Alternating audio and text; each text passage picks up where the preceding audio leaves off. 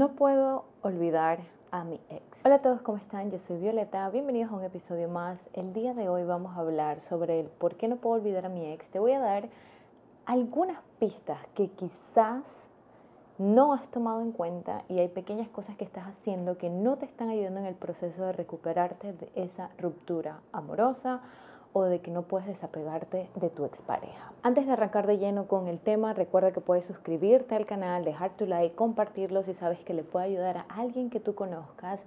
De igual forma te voy a dejar mis redes sociales en la caja de descripción donde comparto un poquito más de mi día a día, de mi vida en familia, de mis viajes y también te dejo el link de mi reto gratuito de autoestima, el link de mi reto gratuito para alcanzar metas, el link de mi guía de autoestima también y si quieres apoyar estos retos, también te dejo el link en la caja de descripción. El primer error que veo que se comete mucho, muchas personas con las que he hablado, con las que hemos estado en sesión personalizada, es de que intentan reconquistar a esa expareja.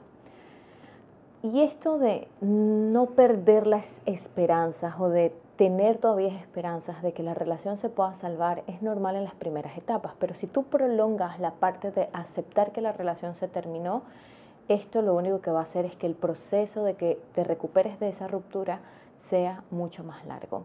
Entonces, todo ese contenido de cómo recuperar a mi ex, eh, la ley del hielo para que mi ex regrese o para conquistar a una persona, esto al final te va a ser, va a ser como una, una espada de doble filo, ¿sí? Porque puede que tú estés intentando hacer cosas para llamar la atención de tu pareja, pero al final tus actitudes, tus acciones, tu proceso cognitivo está todo enfocado en tu expareja. Entonces, ¿quién está poniendo de prioridad a la otra persona? Eres tú.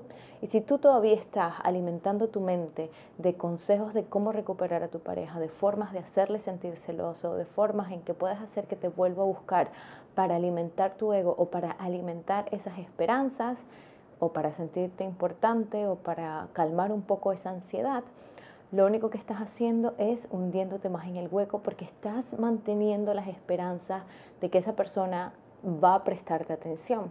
Y tú eres en realidad la persona que está prestándole más atención a la situación. Entonces te recomiendo principalmente de que dejes de ver todos esos contenidos que son perjudiciales, que te traen más ansiedad, que alimentan esas esperanzas que comiences a dejar que las cosas fluyan. El proceso de aceptación, quizás tú no puedes forzarlo a que ocurra, pero sí puedes liberarte de toda esta tensión y decir, ok, voy a pasar por mi duelo porque sí es verdad que cuando yo mantengo la esperanza de que las cosas se van a mejorar, estoy también procrastinando, estoy intentando no tocar esas emociones que vienen de aceptar que se terminó, de aceptar que no vamos a regresar de nuevo, de aceptar de que quizás no me quiere más de aceptar quizás en algunos casos que se fue por otra persona.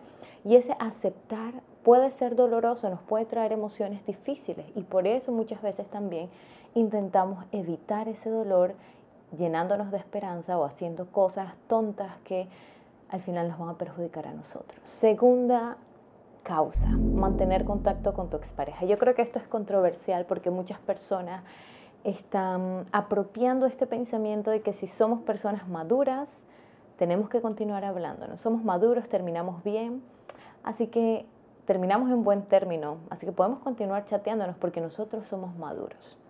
Y en realidad ser maduro o tener, escuchar nuestras necesidades es aceptar y comprender y decir, mira, sabes que nosotros tenemos un vínculo afectivo, un vínculo sexual, hemos compartido una intimidad juntos, hemos pasado momentos bonitos y una ruptura no es fácil, no es de que terminamos en buenos términos y ya no me importa, seríamos insensibles. Para volver a ser amigos tenemos que desexualizar y desromantizar la relación, pero esto no va a suceder de la noche a la mañana. Entonces, siempre va a haber alguien quizás que esté un poquito más sensible o con más dolor de la ruptura. Y si tú eres la persona que no ha olvidado a su ex, de seguro eres tú la persona que más está afectada de que ustedes mantengan contacto. Y cortar el contacto con tu expareja no significa que le vas a odiar, que quizás puede ser parte del proceso de sanarte, pero tampoco significa que nunca más le vas a hablar o no sé, pueden ser muchas cosas o de que nunca más vamos a ser amigos y demás. Pero sí que si tú sientes que mantenerte en contacto con esa persona todavía te mueve emociones, No es como que he visto esto también, que estamos en contacto para apoyarnos emocionalmente, para superarnos uno al otro. Y eso es lo único que va a traer confusión, estamos emocionalmente quebrantados, no vemos con claridad, eh, continúo teniendo esperanzas y continúo creando un lazo íntimo, contándole mi dolor, hablando con esa persona que le extraño. Y esto al final no va a parar en nada bueno. Entonces, si tú sientes que estar en contacto con tu expareja todavía te mueve mariposas, todavía te sientes que se va y sientes como que el corazón se te queda vacío, o se va con sus amigos después a hablar contigo y sientes como que el día se te acaba, es muy, pero muy maduro darte un respiro. Ni siquiera le tienes que dar explicación ni nada, porque ustedes ya no son pareja y tú te tienes que poner como prioridad y decir, ¿sabes qué? Estar en constante contacto con esta persona me hace mal. Hablar con esta persona me hace mal. Voy a tomarme mi tiempo. Y tomarte tu tiempo puede ser dejar de seguirle en las redes sociales o poner que no se acepte, que no veas notificaciones de tu expareja o sacarlo de tu WhatsApp o dejar de seguirlo en, Facebook o dejar de llamarlo o dejar de estar en contacto con el mismo círculo social. Y parece drástico, pero este es uno de los pasos que seguimos en el proceso de ruptura amorosa en las sesiones, es desintoxicarnos emocionalmente, aceptar el reto de dejar ir esa droga. Para nosotros, el tener cerca a esa persona va a crear una reacción química en mi cerebro, que yo estoy adicta a estar a esa persona. La abstinencia la siento porque cuando esa persona no está, me siento triste. Y es normal. Por eso es que dicen que el amor es como si, fuera, como si fuéramos adictos a alguna sustancia, porque nuestro cerebro comienza a reaccionar de una forma parecida. Entonces, para desapegarnos de esa adicción que tenemos hacia, esa persona, de ese dolor que tenemos de, de tenerla cerca o de esa ansiedad que nos da después de despedirnos de esa persona, muchas veces nos va a tocar alejarnos. Y en el momento en que la relación o ese vínculo entre ustedes se desexualice, se desromantice, de que va a ser muy fácil para ti volver a hablar con esa persona, quizás te vas a dar cuenta que ni siquiera tienen tantas cosas en común como tú pensabas para ser amigos y van a ser simplemente conocidos. Entonces es muy importante que esto lo comprendas y que comprendas que alejarte también es ser maduro. Y créeme cuando te digo que alejarte de esa persona va a ayudarte a comprender y a aceptar la ruptura. Y tú vas a ver, cuando tú te alejes de esa persona, el mundo se te va a derrumbar. Vas a pensar en ella, vas a querer saber qué está pasando, te vas a sentir mucho más ansioso, tus niveles de ansiedad van a avanzar. Pero si tú te mantienes firme, a lo largo del tiempo tú vas a ver de que las cosas van a mejorar. Y te quiero dar un último error que veo que es el que más se comete también y es averiguar qué está haciendo mi pareja. Sí, no se trata solamente de estar en contacto, quizás eh, tú dejas de hablarle, Tú dejas de contestar sus llamadas, de llamarle, de escribirle, de hablar con esa persona, de verle, pero estás revisando sus historias a ver qué está haciendo. Pero te metes a su perfil para stalkearlo un montón de veces. Pero estás viendo quién es su nueva pareja, dónde está, con quién está. Te intentas reunir con el mismo círculo social para saber qué está haciendo. Paras las orejas cuando alguien está hablando de él. Esta fuerza, esta motivación, este impulso de decir, voy a hacer algo, voy a actuar, voy a abrir mi teléfono y voy a buscar qué le está haciendo, es energía, ¿sí? Es una motivación, yo estoy haciendo algo para saber qué está haciendo esa persona.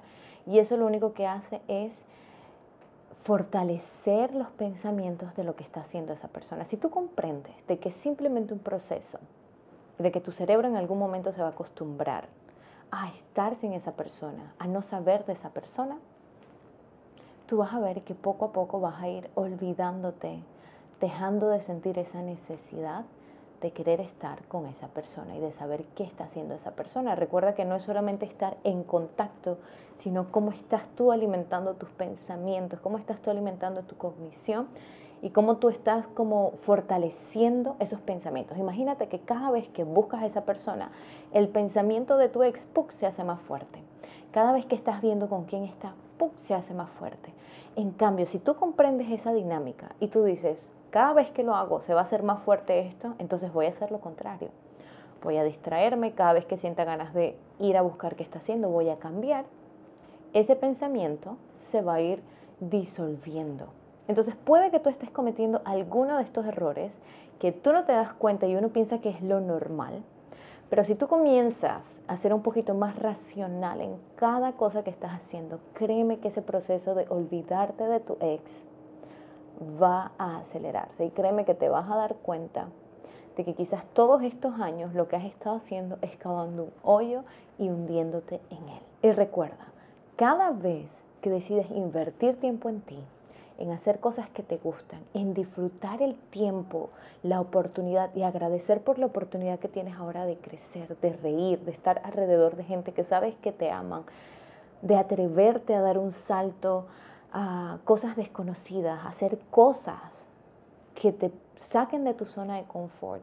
Te estás empoderando, estás tomando el poder de sentirte bien, estás tomando el poder de hacer algo distinto para salir de esa situación emocional que te está hundiendo. Espero que estos consejos te hayan ayudado. Recuerda que nunca está de más ver a algún especialista si sientes que tu caso es distinto o sientes que necesitas ayuda personalizada. Recuerda que te dejo los links de todas mis sesiones personalizadas, de mis guías gratuitas, de mis retos gratuitos, el link para que apoyes estos retos y mi página web. Yo soy Violeta Martínez y nos vemos en un próximo episodio. Chao.